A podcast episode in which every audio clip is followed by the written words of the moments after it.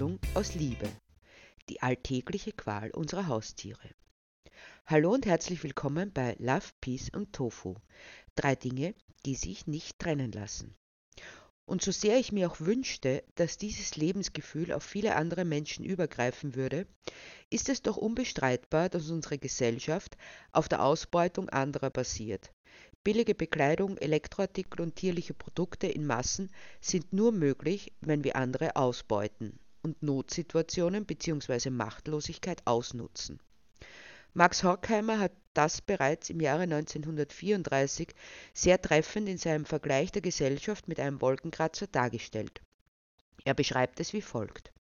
Ein Querschnitt durch den Gesellschaftsaufbau der Gegenwart hätte ungefähr Folgendes darzustellen obenauf die leitenden, aber sich untereinander bekämpfenden Trustmagnaten der verschiedenen kapitalistischen Mächtegruppen. Darunter die kleinen Magnaten, die Grundherren und der ganze Stab der wichtigen Mitarbeiter, darunter in einzelne Schichten aufgeteilt die Massen der freien Berufe und kleinen Angestellten, der politischen Handlanger, der Militärs und Professoren, der Ingenieure und Bürochefs bis zu den Tippfräuleins. Noch darunter die Reste der selbstständigen kleinen Existenzen, die Handwerker, Krämer und Bauern et tutti quanti. Dann das Proletariat, von den höchstbezahlten gelernten Arbeiterschichten über die ungelernten bis zu den dauernd Erwerbslosen, Armen, Alten und Kranken. Darunter beginnt erst das eigentliche Fundament des Elends, auf dem sich dieser Bau erhebt, denn wir haben bisher nur von den hochkapitalistischen Ländern gesprochen, und ihr ganzes Leben ist ja getragen von dem furchtbaren Ausbeutungsapparat, der in den halb und ganz kolonialen Territorien, also in dem weitaus größten Teil der Erde funktioniert. Weite Gebiete des Balkans sind ein Folterhaus, das Massenelend in Indien, China und Afrika übersteigt alle Begriffe. Unterhalb der Räume, in denen millionenweise die Kulis der Erde krepieren, wäre dann das unbeschreibliche, unausdenkliche Leiden der Tiere, die Tierhölle in der menschlichen Gesellschaft darzustellen, der Schweiß, das Blut, die Verzweiflung der Tiere. Das eine oder andere wäre wohl zu modernisieren, aber der Aufbau des Wolkenkratzers ist derselbe ganz unten die Tierhölle. Natürlich wissen wir alle, was damit gemeint ist. Die Ausbeutung der sogenannten Nutztiere in der Intensivtierhaltung, in der nur noch schneller, noch effizienter und noch effektiver zählt. Die Tiere werden auf immer mehr Hochleistung gezüchtet. Eine Kuh, die vor 50 Jahren noch 2500 Liter Milch gab, gibt heute 8500. Hühner legen ein ganzes Jahr lang jeden Tag Eier, bevor sie abgemurkst werden. Schweine schaffen es in sechs Monaten auf 110 Kilo zu kommen, also dem vorgegebenen Schlachtgewicht aufgemästet zu werden. Und bei Hühnern sind es nur 42 Tage, um das Dreifache an Gewicht zu bekommen, das ihre LeidensgenossInnen vor 50 Jahren hatten. Gemeinsam ist diesen Züchtungen, dass sie die Tiere kaputt machen. Die Brust der Hühner wird so schwer, dass sie einfach nach vorne klappen und nicht mehr gehen können. Milchkühe sind nach drei bis fünf Jahren ein Wrack, das entsorgt werden muss, und Schweine hören nicht auf, an Gewicht zuzulegen, wenn sie nicht geschlachtet werden. Qualzuchten aus leistungssteigernden Motiven in der sogenannten Nutztierindustrie, wo gilt, was bei allen anderen Produkten auch gilt, so wenig wie möglich investieren, so viel wie möglich lukrieren innerhalb kürzester Zeit. Das ist hoffentlich bekannt und es ist schlicht und ergreifend verabscheuungswürdig. Darüber herrscht ein breiter Konsens in der Gesellschaft, auch wenn dieser Einsicht nicht unbedingt Taten folgen. Noch nicht. Dann gibt es aber auch die anderen Tiere, die krank gezüchtet werden, die für unsere Bedürfnisse ausgebeutet und missbraucht werden, worüber viel weniger gesprochen wird, weil die Ausbeutung und der Missbrauch viel schwerer fassbar ist. Ich spreche von den sogenannten Haus- oder Heimtieren.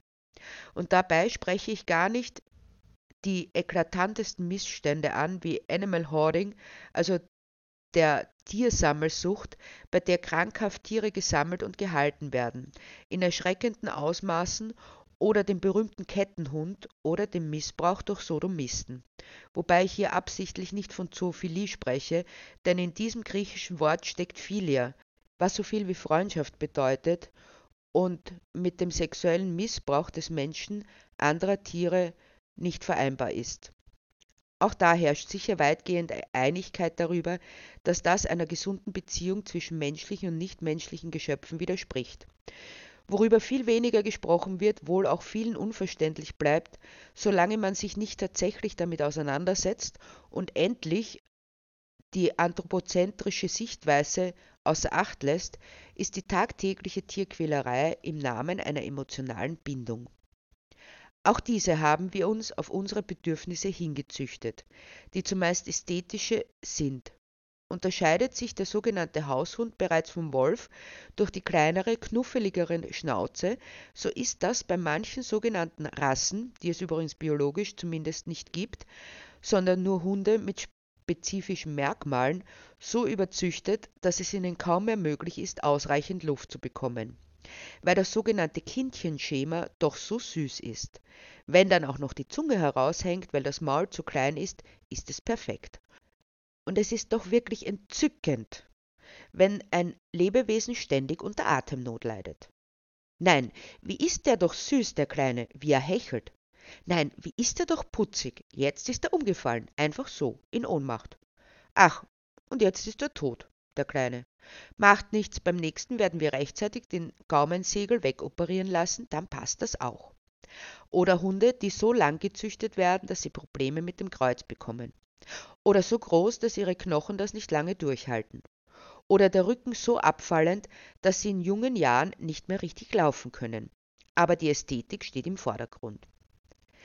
Es gäbe noch etliches mehr, aber Fakt ist, dass wir uns, und das betrifft nicht nur Hunde, sondern auch Katzen, Kaninchen, Tauben und sogar sogenannte Zierfische so hinzüchten, dass sie unseren ästhetischen Ansprüchen Genüge tun, ganz gleich, wie sich das gesundheitlich auswirkt. Eigentlich sollte es klar sein, dass es gegen das Gesetz verstößt, vom gesunden Menschenverstand ganz zu schweigen, nimmt man das Tierschutzgesetz ernst, indem es im Paragraph 5 Absatz 1 heißt, es ist verboten, einem Tier ungerechtfertigt Schmerzen, Leiden oder Schäden zuzufügen oder es in schwere Angst zu versetzen. Im Absatz 2 werden dezidiert als Verstöße angemerkt, wer Züchtungen vornimmt, bei denen vorhersehbar ist, dass sie für das Tier oder dessen Nachkommen mit Schmerzen, Leiden, Schäden oder Angst verbunden sind sogenannte Qualzüchtungen, sodass in deren Folge im Zusammenhang mit genetischen Anomalien insbesondere eines oder mehrere der folgenden klinischen Symptome bei den Nachkommen nicht nur vorübergehend mit wesentlichen Auswirkungen auf ihre Gesundheit auftreten oder physiologische Lebensläufe wesentlich beeinträchtigen oder eine erhöhte Verletzungsgefahr bedingen. Darunter fallen Atemnot, Bewegungsanomalien, Lahmheiten, Entzündungen der Haut, Haarlosigkeit, Entzündungen der Lid Bindehaut und/oder der Hornhaut, Blindheit, Exophthalmus, Taubheit, neurologische Symptome, Fehlbildungen des Gebisses, Missbildungen der Schädeldecke. Demnach müsste man erwarten, dass diese Züchtungen sofort eingestellt werden dem ist aber nicht so. Nachdem ein großer Aufschrei von Seiten der Zuchtverbände kam, ist jetzt vorgesehen, dass über die weiteren Züchtungen die gesundheitsgefährdenden Merkmale wegzuzüchten sind, was in Kauf nimmt, dass noch etliche Generationen unter den menschlich geforderten Deformierungen zu leiden haben. Eine Möglichkeit wäre, diese Rassen, bitte vor der Anschaffung genau erkundigen, nicht mehr nachzufragen. Wo keine Nachfrage, da auch kein Angebot. Auch das ist etwas, was relativ offensichtlicher Missbrauch ist. Im Folgenden wird es schon schwieriger. Beginnen sollte man mit der Frage, warum hat jemand das Bedürfnis, ein Haus bzw. Heimtier zu halten? Ein Grund, der recht häufig genannt wird, ist, dass sich die lieben Kinderlein sehr unbedingt so ein Tier wünschen und sie lernen damit Verantwortung. Dazu muss in aller Deutlichkeit gesagt werden, dass Kinder, die Verantwortung noch nicht gelernt haben, sich doch bitte an etwas anderem austoben sollten als an einem Lebewesen, denn es wäre nicht erst einmal vorgekommen, dass der ach so geliebte Hamster tot in seinem Käfig liegt, weil der in Verantwortung noch nicht so geübte Nachwuchs schlicht vergessen hat, dass so ein Tierchen Wasser braucht. Tiere sind kein pädagogisches Spielzeug, das ist Missbrauch der Sonderklasse. Ein weiterer Grund ist, dass man sich jemanden in seinem Leben wünscht, der einen liebt, ohne Wenn und Aber. Da kommt einem doch so ein Hundchen oder Kätzchen sehr gelegen. Wie ist es doch schön, wenn man abends nach Hause kommt und man wird freudig begrüßt. Das Tierchen hat den ganzen Tag sehnsüchtig auf einen gewartet, weil es einen so liebt. Soweit die Aussage vieler TierhalterInnen. Ja, was soll es denn sonst tun, das liebe Tierchen? Wir nehmen ihm alles, seine Freiheit, seine Entscheidungsmöglichkeit. Es darf nichts selber entscheiden, weder wann es essen darf, wann es sich bewegen oder pinkeln darf, schon gar nicht, welche Sozialkontakte es hat, außer den HalterInnen und der dazugehörigen Familie. So sitzt es den ganzen Tag zu Hause und kann nichts machen, als auf den verdammten egozentrischen Menschen zu warten und das wird dann als Liebe missinterpretiert. Vielleicht ist es das, aber es kann keine Entscheidung sein, denn von Anfang an bestimmt der Mensch, was mit dem Tier geschieht. Er sucht es aus, verbringt es in seine Welt und erwartet dann Zuneigung aus freien Stücken? Es ist vielmehr purer Opportunismus oder eine ausgeprägte Form des Stockholm-Syndroms. Denn das Tier weiß genau, wenn es etwas tut, das dem Menschen gefällt, geht es ihnen einfach besser. Das macht das Leben leichter. Hunde sind darin sehr gut. Aber nein, Liebe ist das nicht. Eine Aussage einer Katzenbesitzerin verdeutlicht diese Egozentrik sehr anschaulich. Sie hatte eine Katze, woraufhin sie gefragt wurde, ob sie daran denke, eine zweite anzuschaffen, damit die erste nicht so alleine ist. Ich hätte mir gedacht, sie würde argumentieren, dass es nicht so einfach wäre, ein Tier zu einem anderen zu geben, weil man auch nie weiß, wie sie sich vertragen. Aber das wäre ausnahmsweise mal vom Tier und nicht vom Menschen her gedacht, was viele nicht können. Ihre Antwort war auch bezeichnend und entlarvend, denn sie meinte, das macht sie nicht, weil dann die eine Katze nicht mehr so sehr auf sie fixiert wäre. Was nichts anderes bedeutet, als dass dieser eine Mensch für dieses Lebewesen die ganze Welt sein muss und sonst nichts. Dann kommt auch immer wieder die Aussage, aber die arme Urstrumpftante Mitzi, die hat doch niemanden sonst mehr als den Fifi, den Hansi, die Mauzi oder die Fluffy. Das heißt, statt sich zu fragen, warum denn die Urstrumpftante keine sozialen Kontakte außerdem zum Tier hat und wie man daran etwas ändern könnte, lässt man den Kanari still in seinem Käfig vor sich hinleiden.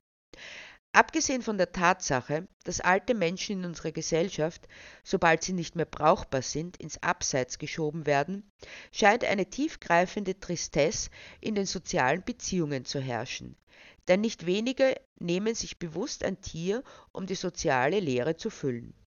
Was nichts anderes bedeutet, als dass die Tiere ausbaden müssen, was wir im Miteinander falsch machen.